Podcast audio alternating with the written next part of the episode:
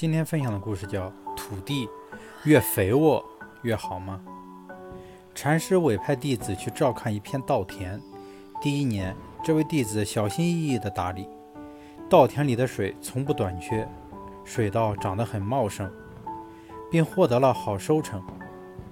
第二年，他想到了加一点肥料，加了肥料的水稻长得很快。